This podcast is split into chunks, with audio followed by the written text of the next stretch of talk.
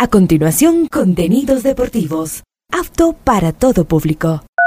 Este programa de información y comentarios deportivos conduce John Lester A esta hora, Ondas Cañaris, su radio universitaria católica, presenta Onda Deportiva, con toda la información local, nacional e internacional de los deportes. Comenzamos.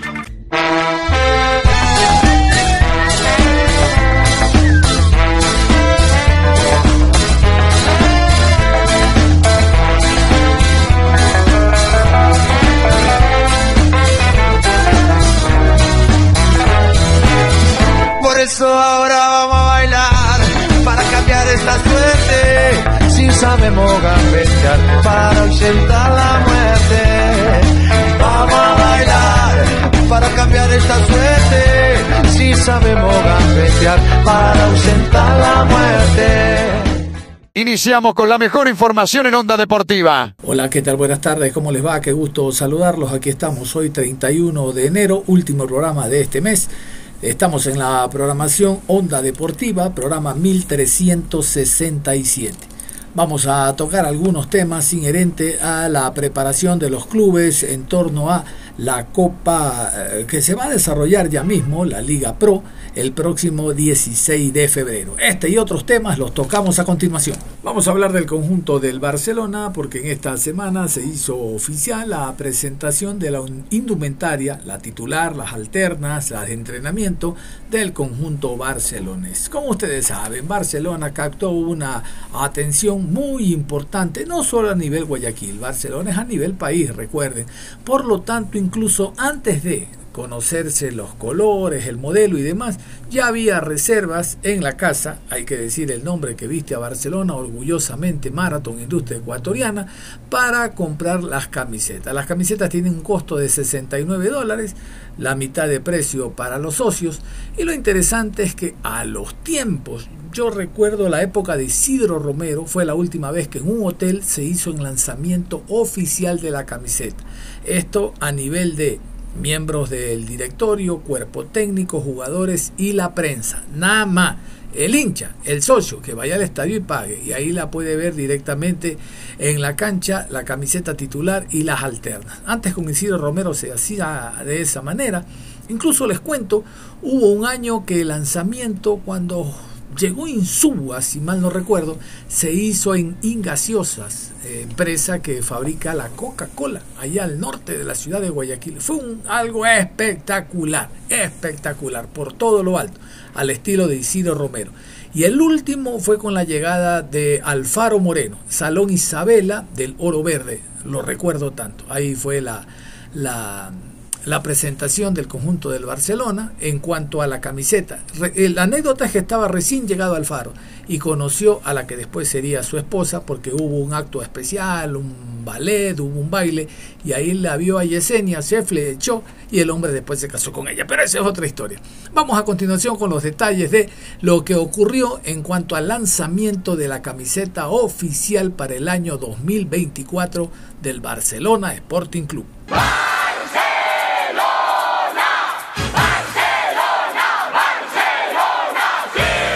Barcelona Sporting Club y Marathon Sport presentaron la camiseta oficial y la indumentaria alterna que usará el equipo torero en la temporada 2024. La nueva camiseta de Barcelona Sporting Club generó expectativa entre sus seguidores, que incluso se volcaron a reservar el uniforme en una preventa aún sin conocerlo. En la presentación, el presidente Antonio Álvarez dijo que el nuevo equipo evocaba una de las camisetas de Barcelona que a él más le han gustado, la de 1993.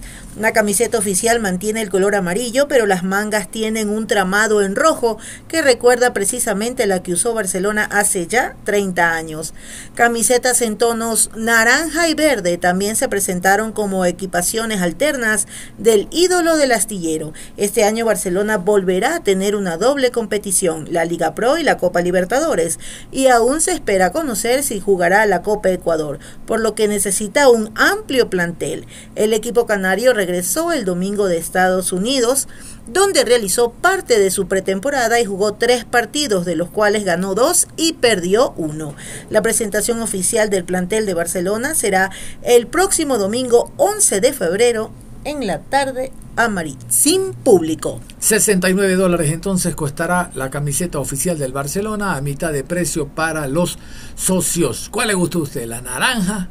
¿La verde? ¿La amarilla? ¿Cuál le gustó a usted?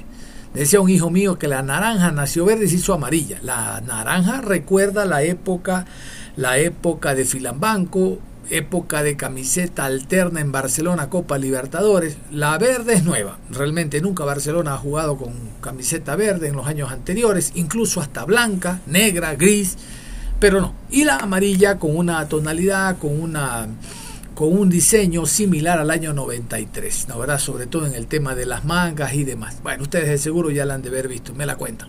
Vámonos ahora con, con, con vamos a escuchar al presidente el hombre que ya está inscrito, eh, inscrito por orden de un juez, tuvo que inscribirlo el Ministerio del Deporte, claro que la apelación sigue en regla, pero ese es otro tema. Escuchemos a el presidente Antonio, José Álvarez Enríquez, el presidente del Barcelona.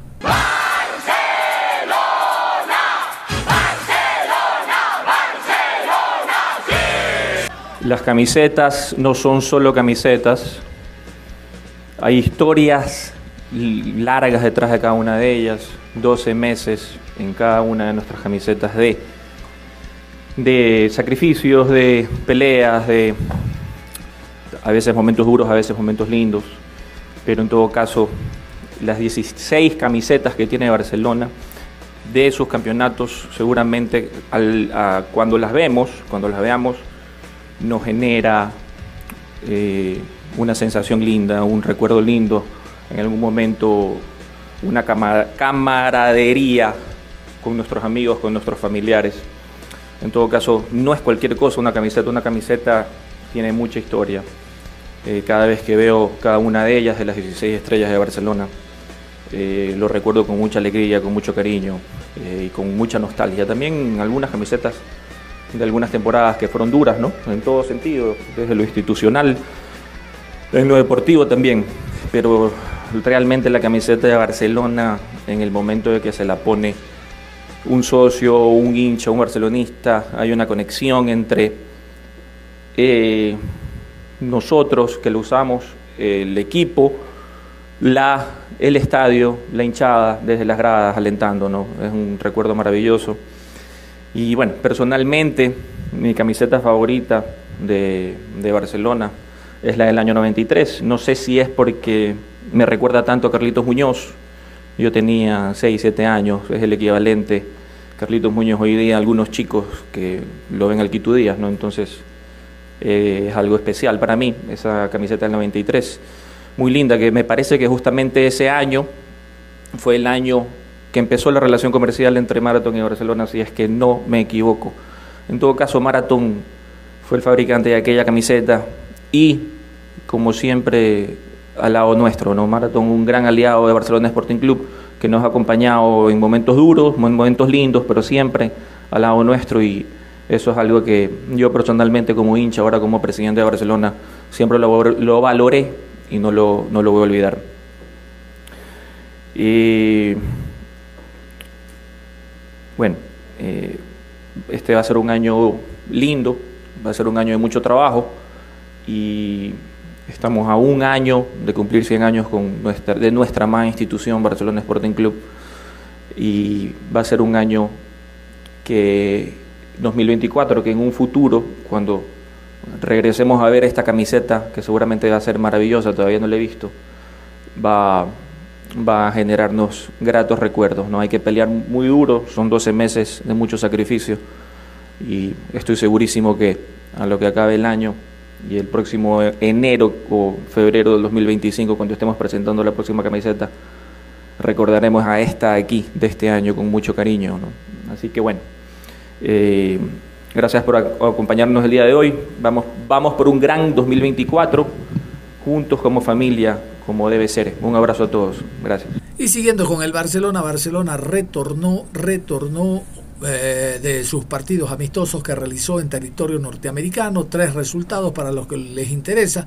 1-0, 1-0 y 1-3 fueron los resultados de los encuentros jugados en territorio norteamericano. Anotó Damián Díaz, anotó Fridusewski y después me parece que el polaco volvió a anotar. Bueno, lo cierto es que regresa a Barcelona, ustedes escuchaban, jugará la noche amarilla el próximo domingo 11 inicios de carnaval sin público. Más adelante vamos a conocer algo de aquello, porque ahora vamos a comenzar con los jugadores. Los jugadores llegaron, pero primero tenía que hablar el técnico.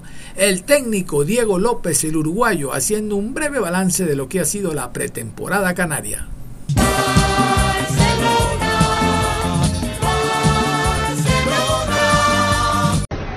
Noches. Y bueno, eh, eh, fue una, una, muy buena pretemporada. Creo que el lugar fue, fue adecuado. Creo que los dirigentes hicieron un gran esfuerzo para, darnos ese, lugar y hacer una, pretemporada de calidad. Y bueno, después creo que el esfuerzo de, los jugadores estuvo. Eh, se trabajó bien fuerte. llegamos a, a los tres partidos, no, no al último, sino a los tres partidos con, muchas cargas de trabajo, que eso por ahí eh, es un riesgo muchas veces, pero creo que, salió, salió bastante bien, sobre todo eh, el último partido fue el que me gustó más y fue el que, por ahí fue un poco con, mucha... Eh, con que, que recibimos goles pero creo que fue, fue el, mejor partido, eh, pero bueno, fue el que no se obtuvo el resultado. lo bueno de esto es que se trabajó, se estuvo, se estuvo en el día a día, hubieron días creo que, se hicieron muy buenos trabajos, terminamos hasta tarde porque el profe Valenzuela hizo tres, tres, turnos, pero creo que, fue positivo y nada, sabemos todos que es el inicio Así que hay que seguir trabajando y mejorando. Sobre estos refuerzos, por ejemplo, que han llegado... Eh, te voy a hablar de los que de los que están. de, los que, están. ¿Cómo no voy a hablar de, otros, de, otros jugadores, no, no voy a hablar. De los que no estén, no voy a hablar. ¿Cómo eh, conformación? Bien, yo creo que, se está, ahí también se está haciendo un esfuerzo de parte de todos, del club, y creo que, eso es bueno para todos, va a levantar la calidad de, del equipo, de los entrenamientos y creo que eso, eso va a sumar. Y nada, va a estar lindo la, competencia, va a estar lindo también para, elegir. Y bueno, eh, saben los jugadores ya hace seis meses que nos conocemos, saben que miramos el día a día. Y nada, hay que trabajar fuerte porque creo que de esa forma nosotros vamos a, levantar el nivel también en, los partidos, así que eh, vamos a tener eh, dos competencias importantes porque no porque esté la, copa vamos a dejar el campeonato de lado, eso no. Nosotros creo que esta camiseta eh, merece estar en los dos lugares eh, fuertes y competitivos, entonces creo que, es importante eso. Profe, eh, antes del inicio del torneo con Imbabura, ¿cuántos partidos amistosos más le gustaría tener? Mira, yo creo que nosotros esperemos tener dos y capaz que sale hasta un tercero. Profe, usted debe saber seguramente eh, cómo está hoy, Ecuador y quizás eh, el tema de, la precaución con la gente. Usted como entrenador y obviamente como amante del fútbol, ¿cómo toma este tema de que quizás posiblemente le arranque el torneo no pueda iniciar con público y el público es el que le da vitamina al espectáculo? Eh, sí, respetando obviamente lo que, es la situación del país, que esperemos que, mejore para el bien de todos. Creo que, que Ecuador merece, merece, merece eso. Entonces, bueno, más allá de, la situación, después de todo creo que viene el fútbol. Eh, nosotros estamos eh, y nos vamos a adaptar a lo que diga el gobierno y bueno, eh, todos sabemos que este equipo vaya donde vaya llena estadio, el estadio entonces nosotros no tenemos que adecuarnos. queremos jugar con la gente, con la gente nuestra, creo que la gente sobre todo cuando, cuando vamos afuera es lindo ver el estadio lleno que apoya, en casa está viniendo gente y por ahí nosotros también tenemos que ayudar con el juego a que la gente a, la que, la gente venga. Creo que eso el año pasado el equipo lo, trató de hacer y, bueno, eso creo que, es una, una, de las cosas que nosotros tenemos, es uno eh, de los objetivos que no se ven pero que nos proponemos nosotros también, que es lo que, queremos jugar en, nuestro estadio también con mucha gente. Así que sabemos que es algo importante y bueno, después no, no depende de nosotros, digamos. Profe, eh, lo sigue de cerca, lo está siguiendo de cerca a Obando, eh, que está en la sub-23, y a Rangel también, que se tienen que incorporar luego al equipo. Sí, sí, a Josué también. son, son tres jugadores nuestros. así que los estamos viendo y bueno, sabemos que Obando y Rangel se van a, a sumar más adelante y sí, que lo, seguimos, lo seguimos de, bien de cerca. En estos chicos creo que, como dije al principio, el esfuerzo es máximo. Eh, somos todos conscientes que tenemos eh, dos competencias importantes, son seis meses, de, como le dije cuando, cuando llegué de fuego, y que tenemos que estar, eh, nos tiene que encontrar y agarrar pronto ya del primer partido. Entonces creo que el equipo se está preparando bien, está fuerte y, con muchas ganas, muy, muy entusiasmado. Muchas gracias. Vámonos con alegría y atrevimiento. Fidel Martínez. Este es el último año en el Barcelona, por lo menos así dice su contrato. El hombre jugará este 2024 Copa Libertadores y Liga Pro. Aquí está Fidel Martínez, alegría y atrevimiento. Hoy tengo fiesta en el Monumental. Porque juega Barcelona. temporada para Barcelona y estos partidos que se han jugado? No, la verdad, buenas noches. Eh, hola. Eh, contento, la pretemporada fue muy buena, la verdad que sacaron muchas, muchas conclusiones, así que bueno, tenemos que seguir trabajando para llegar a la mejor forma a los partidos oficiales. ¿Qué le ha dicho el profesor Diego López en estos minutos que pudo tener? Eh, normal, que siga trabajando a la par de los compañeros como siempre y bueno, todo el mundo tuvo su oportunidad de jugar bueno, seguir a, punto para conquistar los objetivos. Desde el, inicio del torneo también ante un rival quizás nuevo, ¿no? Como Imbabura, ¿cómo ya lo están preparando? No, no, este, todavía la verdad no hemos probado nada sobre el partido, pero obviamente eh, habrá videos, algo así para poder verlo, analizarlo, pero bueno, eh, ahora preparar bien eh, el año y, bueno, lo que se venga a tocar disfrutarlo hasta morir. La inclusión de los nuevos futbolistas que llegaron al equipo, ¿cómo se han adaptado? ¿Cómo los ha recibido el grupo también? No, la verdad muy bien, como varios dijeron ahí que ya los conocíamos, ex compañero, a Dixon lo tuve en, en la selección, el Deportivo Quito, entonces a Igor en la selección, así que todos y los compañeros demás están súper súper contentos. Aleluya, ¿cómo tomas esa decisión sabiendo de que, a ver, es, cierto que estamos en un estado de excepción y quizás eh, jugar con público hoy no sea una de las alternativas? Tú como futbolista, ¿cómo ves o cómo analizas el tema de jugar o no jugar con público? yo recién me entero ahorita que, por las redes, pero bueno, siempre se lo, esas cosas siempre se lo deja a los, a los que comandan este tema, así que tranquilo, nosotros trabajaremos para estar bien en los partidos. Fidel, ¿cómo tomaste, repito, eh, eso, la posición en la que jugaste como lateral, decía, en el último partido? Sí, entré ahí, entré ahí, eh, eh, fue por unos minutos, así que nada, tranquilo y donde me toca hacerlo bien. Francisco Fridiusowski, el polaco, el hombre que anotó en estos encuentros amistosos, brevemente también se refirió a la preparación y al nivel colectivo que es importante alcanzar en este tipo de juegos, sobre todo hablando de la pretemporada. Aquí está, el polaco le dicen a Fridiusowski.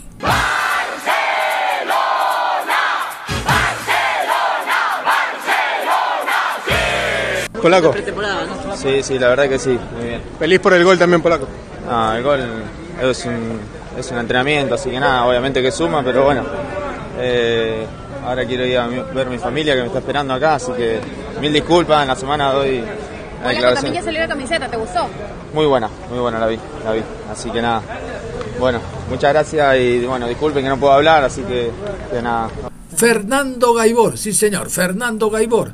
Eh, un año más al frente del Barcelona, también habla de la preparación que ha tenido el equipo. No sé si ustedes saben, yo realmente temas extrafutbolísticos no soy muy amante de tocarlos, pero salió a favor de él de manera definitiva el pago que debe hacer Independiente de Avellaneda a el jugador Gaibor. Inicialmente era de 2 millones de dólares, Independiente reclamó, se fueron al TAS, demoró un par de meses, de lo que ya se venía arrastrando hace algún tiempo y el TAS dijo de manera definitiva, le pagas o le pagas. Y ya no son 2 millones, ahora subió a casi 2 millones 300 mil por la demora, por las, cost por las costas, por una infracción que hay, por no haber cancelado en ese momento. Ahora Gaibor tendrá que sentarse con ellos si es que quiere y decirles, a ver, págame de esta manera. Si no, Gaibor se para tieso como el queso y dice, me pagan ahorita los 2.300.000. ¿Ya vio? Fernando Gaibor, este riquillo jugador del Barcelona, dijo esto.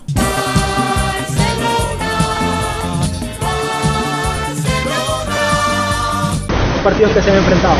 Bien, eh, como todos sabemos la pretemporada es lo que requiere y bueno, prepararnos ahora para lo, todo lo que se viene en el campeonato y, y los torneos que tenemos por disfrutar.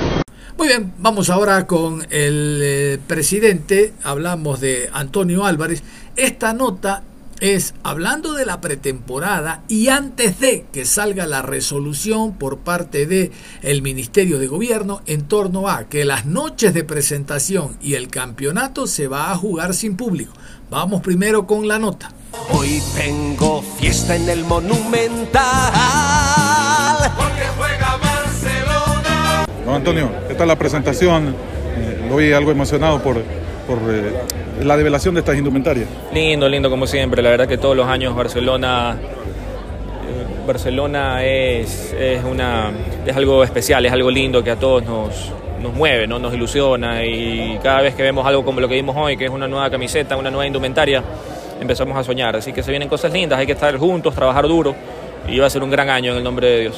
La gente le quiere saber lo de la noche amarilla. Está, ¿Puede haber un cambio de fecha? ¿Está definido? ¿O cómo está la situación? Estamos esperando, no sabemos realmente todavía, estamos entre el 3 y el 11 de febrero, no podemos confirmarlo porque todavía no es confirmado, pero estamos en, en eso. ¿Faltan permisos, todas esas situaciones?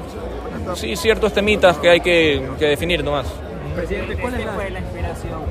Una, una de las camisetas alternas, un color verde esmeralda, un color que quizás no es tradicional en el conjunto Realmente no la conocía, no la había visto, recién la vi ahorita, está muy linda, pero no, no sé cuál fue la inspiración. Realmente no, no conozco. Hay que preguntarle a Mara. El entorno de la seguridad de Guayaquil también sería un detalle relevante para la realización de la Noche Amarilla. Sí, bueno, la seguridad ya sabemos que está un poco complicada en, en nivel país, ha mejorado muchísimo, ha mejorado muchísimo. Y, y habrán eh, novedades cuando lleguen al estadio en la Noche Amarilla, porque hemos hecho algún trabajo de, de- iluminación en sus alrededores y es importante la seguridad. La seguridad es importantísima para todos nuestros hinchas, todos nuestros socios. Presidente, ¿de qué depende de que se haga el 3 o el 11 la, la? Como le dije hace un rato, depende ya de temas de los entes que regulan la- el bienestar y el, la seguridad de, de- de los ecuatorianos. ¿no? Presidente, ¿qué sensaciones dejó el Barcelona la pretemporada allá en Tampa y también si se vendrán más refuerzos durante el Muy bueno, muy bueno como siempre, un, un- una- un gran ambiente, un grupo muy fuerte, un grupo unido de personas sanas, nobles, trabajadoras, que es lo que se necesita en Barcelona y, y con mucha ilusión por lo que se viene ahora en todo lo que es el año. ¿no? Presidente, ¿podemos conocer los refuerzos que faltan, por lo menos las posiciones más o menos que se están buscando? Lo que pasa es que no puedo confirmar eso porque no, no, no hay nada todavía eh, cerrado ni nada por el estilo. Lo que sí puedo decir es que lle- llegarán entre tres y cuatro refuerzos más. ¿Y el rival de la Todavía no, es que no, no lo puedo confirmar porque no, no hay nada oficial. ¿Local o extranjero? Va a ser local. Oye, Hugo Rojas, ¿es que ha descartado los Hugo Rojas para Barcelona? Ahorita me enteré que llegó Guayaquil, pero no sé, no sé realmente cuál, cuáles sean las pretensiones y cuál, cuál es el futuro de Joao, ¿no? Hay que ver. Presidente, ¿cuál fue la, la, la, la propuesta? ¿Cuántos años de contrato? ¿Con quién? Con Joao. Acabo de decir que no, no conozco. Presidente, Barcelona cumple las disposiciones de una jueza. Entiendo que en los próximos días, o no sé si hoy, eh, va a tener directorio del club para fijar la fecha de la asamblea en marzo. Sí, hoy día vamos a tener el di- un director extraordinario para, para fijar la asamblea eh, en marzo y en función de eso siempre apegado a la ley, ¿no? Lo que dijo la jueza hay que acatarlo. Eh, vamos a en esa asamblea, en uno de los puntos del orden del día, poner a disposición a los socios si es que quiere que continúe esta diri- directiva o si quieren llamar a elección, depende de ellos. Lo que aspira al momento es que el ministerio inscriba ya, eh, usted como presidente, como dijo la jueza. Sí, bueno, realmente no he estado al tanto de eso, ¿no? Pero en el momento que la jueza eh, dio el dictamen, eso se tiene que cumplir inmediatamente. Presidente, ¿siente algún negativismo, eh, negativismo por parte del ministerio al no No, no, no, no quiero hablar de eso, no, no, no, de nada sirve. Ahorita hay que ver para adelante, hay que, que solucionar muchos temas. Barcelona tiene que ponerse bien. No nos sirve a nadie, le sirve hablar de su polémica. Este viernes será el Consejo de Presidentes. No sé si usted como representante ya de Barcelona... No es el viernes, es mañana. Mañana. Mañana vamos a ir, Y sí. dentro de eso, bueno, más allá de la postura y la bienvenida por parte de los dirigentes, eh, seguramente se hablará quizás un cambio de formato para el 2025. ¿Cómo se lo toma a nivel de... Realmente no, no, no he escuchado. Mientras más partidos juegue Barcelona con Emelec y con Liga, creo que es más atractivo para todos. ¿no? Eso es lo que puedo decir. Diego López está conforme con los jugadores que se han incorporado, han trabajado de la mano con él. Diego López está muy conforme con, todo, con toda la plantilla. Es una plantilla que está muy eh, comprometida con, con, el, con, con, el, equipo, con el club, con los objetivos y eso es lo más importante. Presidente, Gente trabajadora. Allen marcó su primer gol, eh, va teniendo más minutos en el preolímpico y eso es bueno porque está demostrando que el jugador tiene mucha categoría. Allen es un gran 9, para mí es un 9 diferente, un 9 diferente que tiene regate corto, tiene regate, regate eh, largo, se abre los espacios para buscar alguna deficiencia en la defensa y en el portero, como lo vimos en el partido contra Bolivia. Es un delantero que a mi criterio tiene que jugar siempre, muy rápido, muy veloz, tiene 17 años en una categoría de 23. No sé realmente, bueno, ya no quiero entrar en, en detalles, pero sería maravilloso poderlo ver más porque ves un gran 9 y también en la selección mayor, creo que puede hacer, dar muchísimo a la selección mayor. También con la expectativa de, de, de, ver si tiene minutos también el, el, zaguero central que recientemente convocó Barcelona, que está en el sub-23. Alex, Alex Rangel es un tremendo central, jugó 29 de 30 partidos el año pasado, hizo un gol, estuvo, fue titular en técnico universitario, equipo que si no, si no me equivoco entró Sudamericana, ¿no? Y nos llama la atención que no sea titular en la selección, eh, pero bueno, ya eso es un tema que lo decide el director técnico, pero Alex es un tremendo jugador, tremendo profesional como central y como lateral, puede jugar de las dos posiciones. ¿Hay negociaciones en curso por Obando? ¿Lo siguen viendo o se espera que sí, termine este hemos, hemos recibido muchísimos, muchísimos eh, eh, mensajes de diferentes equipos, Crystal Palace, como lo dije la vez pasada, el París también está atrás, eh, la Juventus preguntó, el Borussia Dortmund, el Leipzig, el Hoffenheim, estamos ahí, pero no hay apuro. Allen tiene contrato largo con Barcelona, tiene 17 años, va a ser protagonista este año, es el segundo delantero considerado por el cuerpo técnico y va a jugar Libertadores. No hay apuro, estamos tranquilos. Sabemos que, vale, sabemos, sabemos que vale mucho dinero. Podría ser una venta histórica para el Sí, segurísimo. O sea, que va a ser la venta más grande de la historia de Barcelona, va a ser la venta más grande de la historia de Barcelona. Eh, está entre, entre, el 3 y el 11 de febrero, todavía no, no, no tenemos la decisión, es un tema ya de permisos. ¿Qué es lo que les han dicho desde el COE? No lo estoy manejando yo, lo está manejando el departamento legal de, del club. Eh, vamos a ver, vamos a ver qué pasa hoy, vamos a ver al final del día qué dicen. ¿Cuánto perjudica el cambio de fecha? Nada, nada. ¿Hay, hay Cero perjuicio. ¿Hay posibilidades de tener artistas también invitados? Sí, sí, esa es la idea. La idea es eh, hacer una fiesta linda, maravillosa para todos los barcelonistas. Eh, los tiempos no han sido, no han estado de nuestro lado por todo lo que ya conocemos que ha sucedido. Estamos haciendo lo mejor, nuestro mejor esfuerzo para que la fiesta sea una fiesta maravillosa. Presidente, la noche amarilla. Todas son maravillosas, es tan linda como, como todas las camisetas de Barcelona. La idea de. ¿Perdón? ¿Qué esperar de la temporada? Siempre. Barcelona es así, Barcelona te ilusiona por cualquier cosa cada rato. Estamos muy ilusionados. La idea es que la noche amarilla sea desde qué hora, presidente.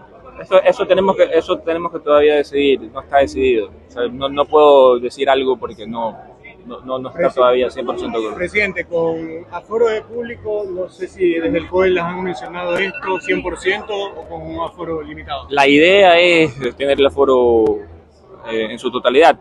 Si no es así, un 70%, pero estamos viendo, ojalá que sea pueda ser un 100%, ¿no? Con, prestando, toda, prestando todas las seguridades de, del caso, ¿no? Estrella invitada, presidente, ¿va a haber? Estamos en eso, nos canceló una gran estrella, una gran estrella nos canceló por el tema de algunos temitas que, pero bueno, el tema, ¿Tema de seguridad también. Eh, vamos a ver, vamos a ver qué sucede. Yo no descarto que venga una estrella, cuidado, por ahí llega una sorpresa. Presidente, se ha hablado, por ejemplo, también de un jugador de Brasil que estaría aquí, ¿esto es real? Bueno, hay algunas, algunos jugadores que estamos haciendo scouting, es un scouting minucioso, estamos pasando algunos filtros porque no cualquier jugador puede venir a Barcelona. Entonces, Presidente, ¿qué yo... falta para que lo anuncien a Yorkaev? Eh, Yorkaev, bueno, debe ser, eh, debe ser dentro de poco, ¿no? Hace unos minutos llegó yo Rojas a Guayaquil, que han conversado con el representante también. No, no sabía nada que estaba en Guayaquil yo Rojas. No, no hemos conversado, cero conversación. Bueno, los jugadores, el último partido, eh, la, el, el, el, la jornada fue intensa, fueron cuatro sesiones, la última sesión terminó a las 8 de la noche, el siguiente día vamos a las 11 de la mañana contra el London, creo que, se- creo que se llama London, London, algo así el equipo.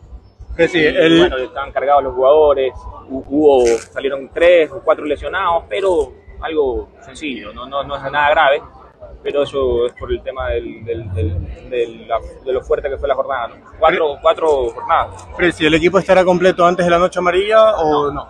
No, no va a estar completo antes de la noche amarilla. Si van a seguir llegando refuerzos, presidente. Van a seguir llegando refuerzos, esperemos que entre tres o cuatro. Enseguida volvemos con Onda Deportiva. Onda Deportiva. Regresamos con Onda Deportiva. Ya estamos de vuelta en Onda Deportiva. Aquí estamos y seguimos en la programación Onda Deportiva. Vamos a dedicar esta franja a los deportistas que nos van a representar en las próximas Olimpiadas París 2024. Aún restan todavía por conocer a más deportistas de seguro. Vamos a continuación con esta nota. Los Juegos Olímpicos de París se llevarán a cabo del 26 de julio al 11 de agosto de 2024. La luchadora Lucía Yepes es la sexta deportista ecuatoriana en asegurar su cupo. Los Juegos de París recibirán a 10.500 atletas de todo el mundo, los cuales disputarán 48 disciplinas en 32 deportes. El objetivo de la delegación ecuatoriana será superar la cantidad de clasificados, 48 y medallas ganadas, 3 en Tokio 2021. Estos son los ecuatorianos clasificados a París 2024. David Hurtado. Marcha 20 kilómetros. David tiene 23 años y es uno de los marchistas más destacados del país. Ya participó en los Juegos Olímpicos de Tokio y el pasado 25 de febrero registró un tiempo de 1 hora 19 minutos 24 segundos en la prueba de 20 kilómetros en el Campeonato Nacional de Marcha en Machala, donde se clasificó para los Juegos Olímpicos de París. El andarín se convirtió en el primer deportista de nuestro país en clasificarse a la próxima cita olímpica. Rosa Alba Chacha, maratón. A los 40 años, Rosa Alba Chacha se ratifica como una de las mejores maratonistas en la historia de Ecuador. La atleta ambateña, múltiple ganadora de pruebas en el país y en el extranjero, volverá a correr en unos Juegos Olímpicos por cuarta ocasión. Ya estuvo en Londres 2012, Río 2016 y Tokio 2021. El domingo 23 de abril terminó en décima posición en la maratón de Hamburgo con 2 horas 26 minutos 34 segundos y logró la marca mínima para participar en París 2024, donde llegará con 41 años. Brian Daniel Pintado, marcha 20 kilómetros.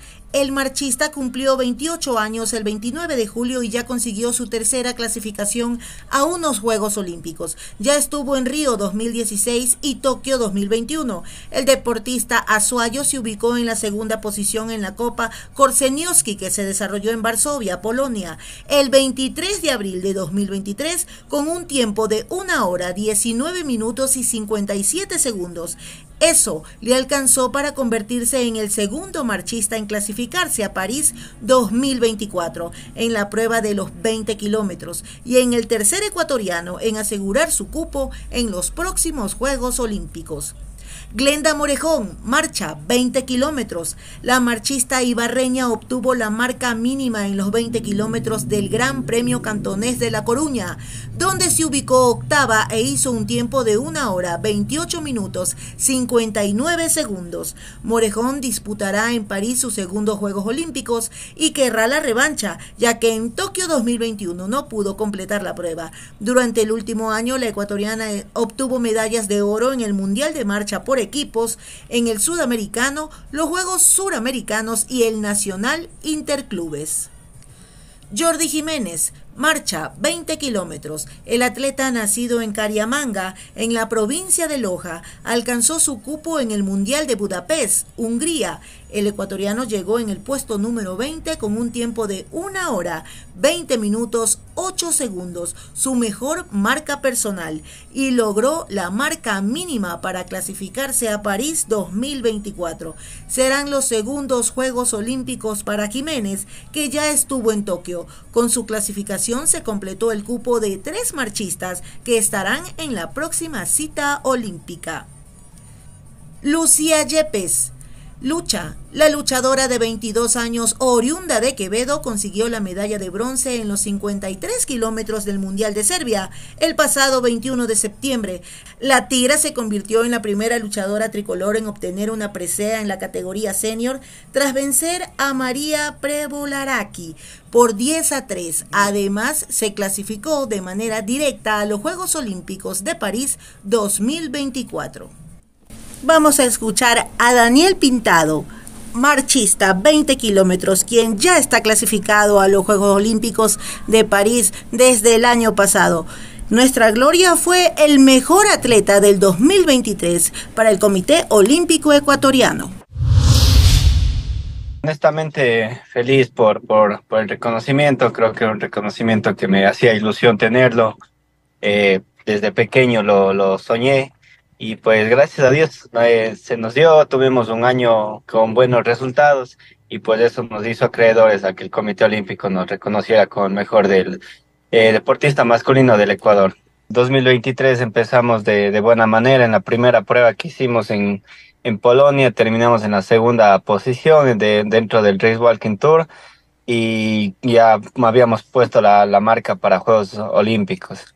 Eh, a partir de eso, después de dos, de, tres semanas, estuvimos compitiendo en Portugal, donde mejoramos la marca por un minuto. Eh, le ganamos al, campeón del mundo en ese momento y también ratificamos nuestra participación en los Juegos Olímpicos. Después estuvimos por, en el Campeonato Mundial de, de Atletismo, en donde eh, obtuvimos ese histórico segundo lugar en los 35 kilómetros marcha que es el, el, título más relevante que he tenido en mi carrera deportiva. También alcanzamos la séptima posición en los 20 kilómetros dentro del mismo campeonato mundial y mejoramos incluso más la marca para los Juegos Olímpicos. Entonces realmente fue un año importante y con el cierre de Juegos Panamericanos que junto con Glenda alcanzamos la medalla de oro en, en el relevo mixto. Yo toda mi vida he sido especialista en los, en los 20 kilómetros eh, sinceramente tengo eh, mejores registros en 20 que en 35, pero bueno, a veces creo que los nervios y, y la, la preparación a veces no se nos da en la, en la competencia como tal, pero yo espero que para Juegos Olímpicos lleguemos de una excelente forma y poder mostrar eso, eh, nuestro trabajo, nuestro, nuestro talento que tenemos en esos 20 kilómetros, que a la final ya fuimos cuartos a nivel mundial en, en Oman y quintos a nivel mundial en, en, en Oregon. Entonces tenemos un buen performance ahí también. Ahí trabajamos duro, tratamos de hacer un, un unos entrenamientos de calidad, una preparación eh, muy importante, eh, considerando toda la responsabilidad, lo que implica eh, representar al Ecuador, lo que implica representar al pueblo ecuatoriano en, en, eh, en general. Y los jóvenes, la, la verdad que yo trato siempre de, por lo menos a la gente, a los jóvenes con los que comparto kilómetros, con los que comparto escenarios deportivos, de conversar con ellos, de motivarlos, de estar ahí eh, practicando junto con ellos. Sinceramente tengo muchos amigos que son jovencitos que están iniciándose en este deporte de la marcha atlética y trato siempre de estar ahí incentivándoles, apoyándoles para que sientan ese, ese apoyo y que, y que sepan que los deportistas de alto rendimiento también estamos ahí apoyándoles a ellos. Estamos eh, a la espera de, de, la asignación del recurso para, para hacer los campamentos este año. Eh, supongo que en marzo estaremos ya fuera del país y de ahí estaremos retornando en junio. Y previo a Juegos Olímpicos también hacer un, un campamento en Europa, sobre todo por la adaptación, por eh, por buscar el, mismo eh, horario, el uso horario de, de, París. Entonces eso estaríamos haciendo ya para, para nuestra preparación. Con Andrés Chocho, que es mi entrenador, con Carlos Vélez, que también está al mando, y, perdón, y con los chicos con los que entrenamos, que prácticamente son alumnos de, de, de Andrés, y todos estamos en, eh, ya clasificados y encaminados para los Juegos Olímpicos. Sé que estamos bastante cerca, estamos trabajando de la mejor manera y como, como dije en, en, en la gala, en la gala atlética del Comité Olímpico, eh, mi, mi madre me hizo un, un hombre soñador y yo sueño con esa medalla olímpica y trabajo todos los días para hacerlo realidad. Y después de escuchar a Daniel Pintado, es tiempo y momento de escuchar al presidente del Comité Olímpico Ecuatoriano, el capitán Jorge Delgado Panchana, quien habla de lo que fue la gala olímpica llevada en la sede del Comité Olímpico Ecuatoriano Ciudad de Guayaquil. Habló de los recursos económicos que le llegan a los deportistas que están en la preparación para la próxima cita olímpica. Habló de los recursos económicos que le llegan al Comité Olímpico Ecuatoriano para seguir incrementando la preparación de los deportistas que aspiran a llegar a las próximas Olimpiadas. Y habló también de lo que se viene en este año, más allá de las Olimpiadas de París, todos los eventos o la gran mayoría que tiene a su haber el Comité Olímpico Ecuatoriano. Aquí está el capitán Jorge Delgado Panchan. Siempre va a haber un primero y un último y el esfuerzo es lo que cuenta, es lo más importante el haberlo intentado, el haber querido llegar a ser y en el intento, de acuerdo a las magnitudes, a las intensidades, conlleva el reconocimiento personal, familiar, local, de, eh, varias, de varias cosas eh, que son importantes pues, para la motivación. El hombre funciona con motivación, sean estas en los negocios, deportivas, eh, sentimentales, pero funciona con estímulos y ciertas cosas que uno tiene que lograr. Siempre estamos eh, hablando del tema, que es lo más importante. Recuerde que ya tenemos los juegos, estamos con los Juegos Bolivarianos de la Juventud encima. Ya deberíamos tener, eh, por lo menos, vamos a entregar tanto, la mitad, una cuarta parte, el 75, lo que corresponda, porque debemos nosotros asistir. Son compromisos de, de como república, son compromisos importantes que tiene el deporte ecuatoriano, especialmente con la juventud, que es el futuro de esta patria. Eh, con respecto a los Juegos Bolivarianos en la ciudad de Sucre, eh, bueno, él me dice que él está esperando que le conteste finanzas. Y me imagino que finanzas está esperando la orden del presidente de la República, que tiene también otras situaciones iguales de importancia que resolver, como es el deporte. Recuerde que el dirigente es el que tiene que poner la cara cuando las, casas no, las cosas no se dan. Claro. Y ellos pues, tienen que pasar, pues, eh, pasar los momentos difíciles con respecto a lo que corresponde a los campos de entrenamiento, preparación, implementación, uniformes, alimentación. Son muchos los factores, ¿no? Que conllevan al éxito o que conllevan a la mejor, el mejor desarrollo deportiva en cada una de las disciplinas y la que nos dan esas satisfacciones que nosotros nos llenamos de orgullo y las vivimos a plenitud. Estamos hablando eh, de aproximadamente nueve deportistas han hecho la marca. Todavía estamos, falta medio año, y en este último medio año, estos cinco meses o cuatro meses donde se dan la mayoría de las clasificaciones, hay clasificaciones que llegan hasta faltando 15 días de los Juegos, terminan su, de clasificar. Cada depende de cada disciplina o cada deporte tiene sus formas. En algunos casos, después de la eh, post-pandemia, se cambiaron muchas formas de clasificar por razones eh, logísticas, por razones de buscar la mayor excelencia, pues se cambiaron algunas de las formas de clasificar que favorecen, pongamos en el pasado, vamos a hablar un tema que yo domino sobre, sobre los otros, aguas abiertas. El sistema de clasificación de aguas abiertas favorecía en el pasado, hasta los juegos anteriores, a los países pequeños, con menor recursos, con menor eh, cantidad de deportistas.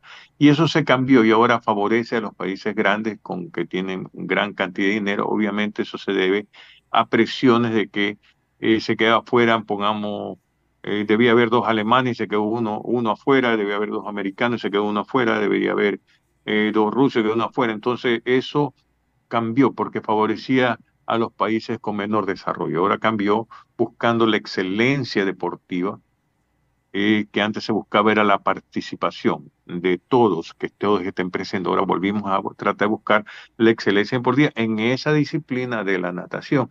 Hay otros casos que también han cambiado y son varios que tendría que ser mucho más puntual, pero nosotros tenemos que adaptarnos. Si cambia, tenemos que adaptarnos. Nosotros no podemos, quejándonos, no vamos a lograr clasificar. Si cambiaron, adaptémonos lo, más rápido posible, consigamos los recursos trabajemos en el tema de los cambios que se dieron.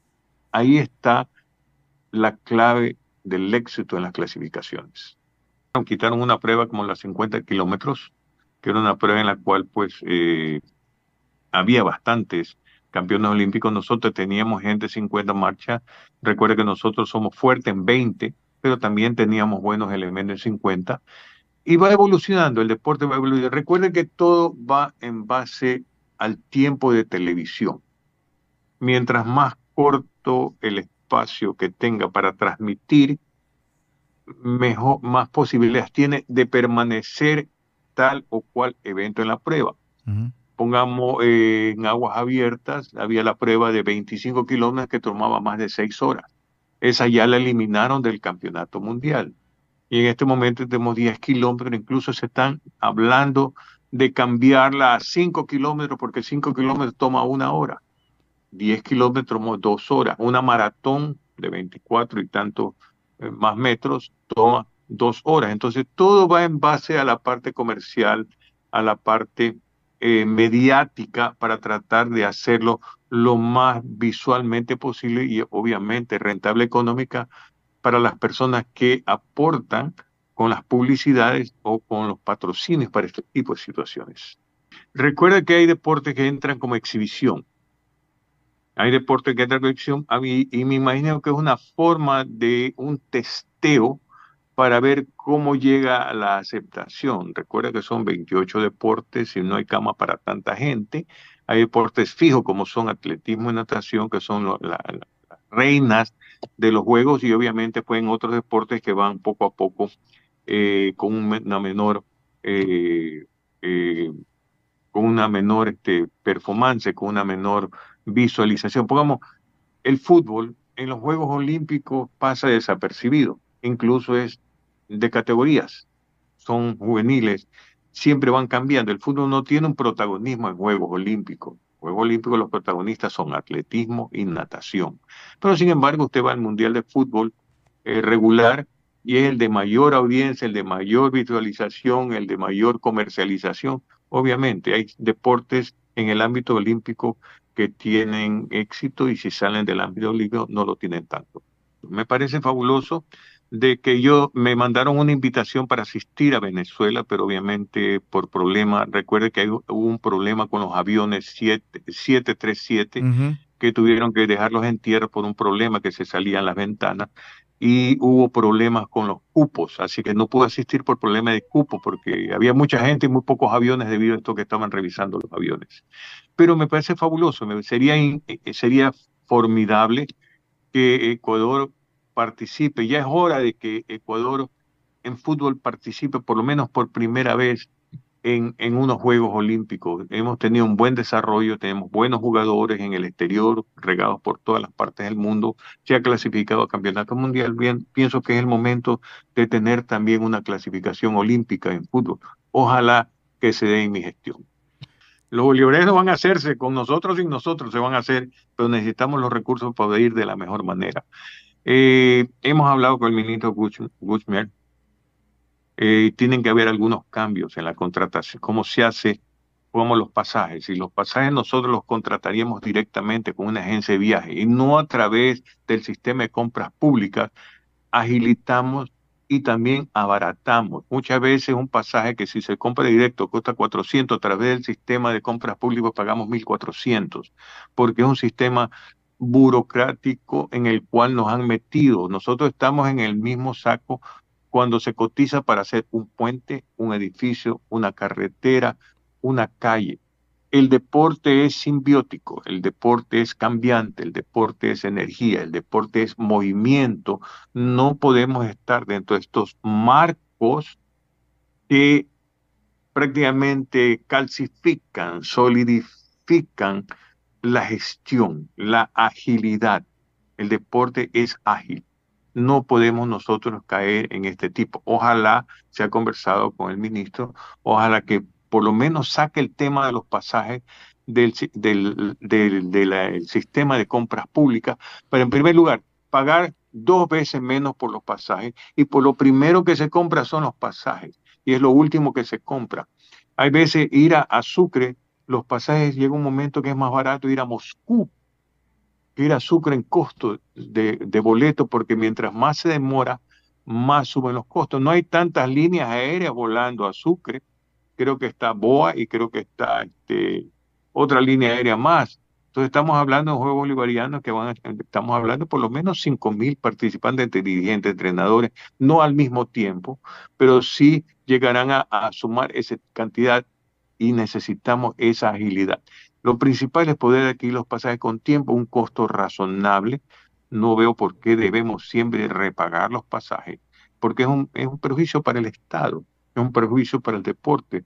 Ojalá que el ministro tenga pueda sacar por lo menos la parte de pasaje del sistema compras públicas para nosotros poder ser más ejecutivos, expeditos y optimizar los recursos que el Estado nos da. No tenemos por qué repagar las cosas porque alguien se le ocurrió poner los, pasajes en el sistema de compras públicas, porque no deberían estar ahí. O sea, si vamos a, a lo que, como debe ser, no deberían estar pero ya eso es cuestión de gobierno, eso es cuestión de administración.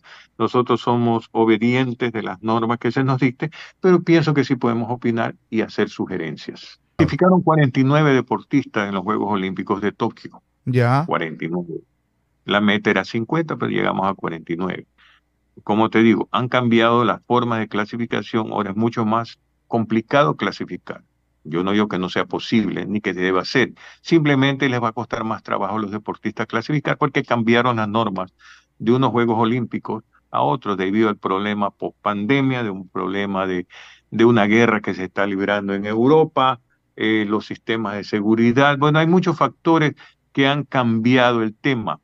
Eh, eh, para hablarte de, de, dinero, nosotros presentamos, voy, a, voy a hablar de memoria, por decirte, en este momento tendría que tener aquí la documentación.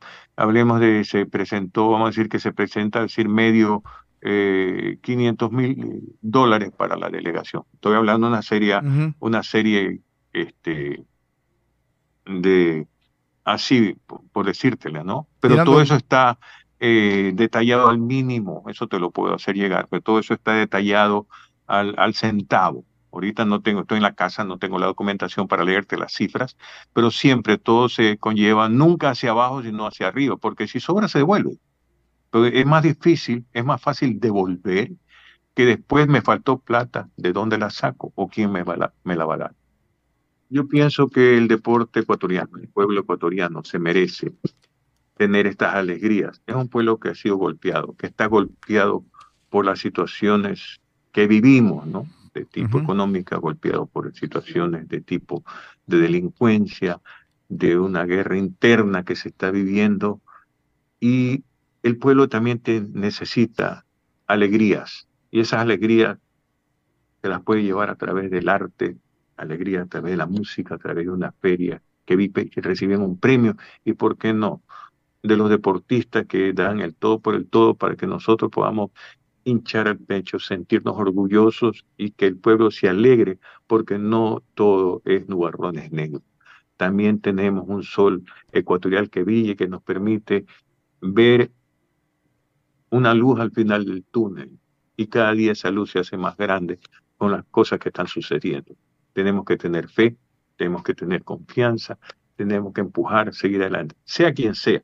Cuando sea positivo, tenemos que empujar, tenemos que nosotros apoyar, aunque si no lo podemos apoyar físicamente, por lo menos con nuestro mentalmente o con nuestros likes que podemos dar en las cosas positivas que están sucediendo para nuestro país. Y después de escuchar al presidente del Comité Olímpico Ecuatoriano, el capitán Jorge Delgado Panchana, vamos a familiarizarnos con lo que es el himno de las Olimpiadas París 2024. Ojalá que el himno de las Olimpiadas suene cada vez que los ecuatorianos ganemos medallas, porque de seguro en base a la preparación que estamos teniendo durante todo este tiempo y lo que resta hasta el inicio de la Olimpiada, más de uno de seguro tendrá podio. Aquí el himno de las Olimpiadas París 2024.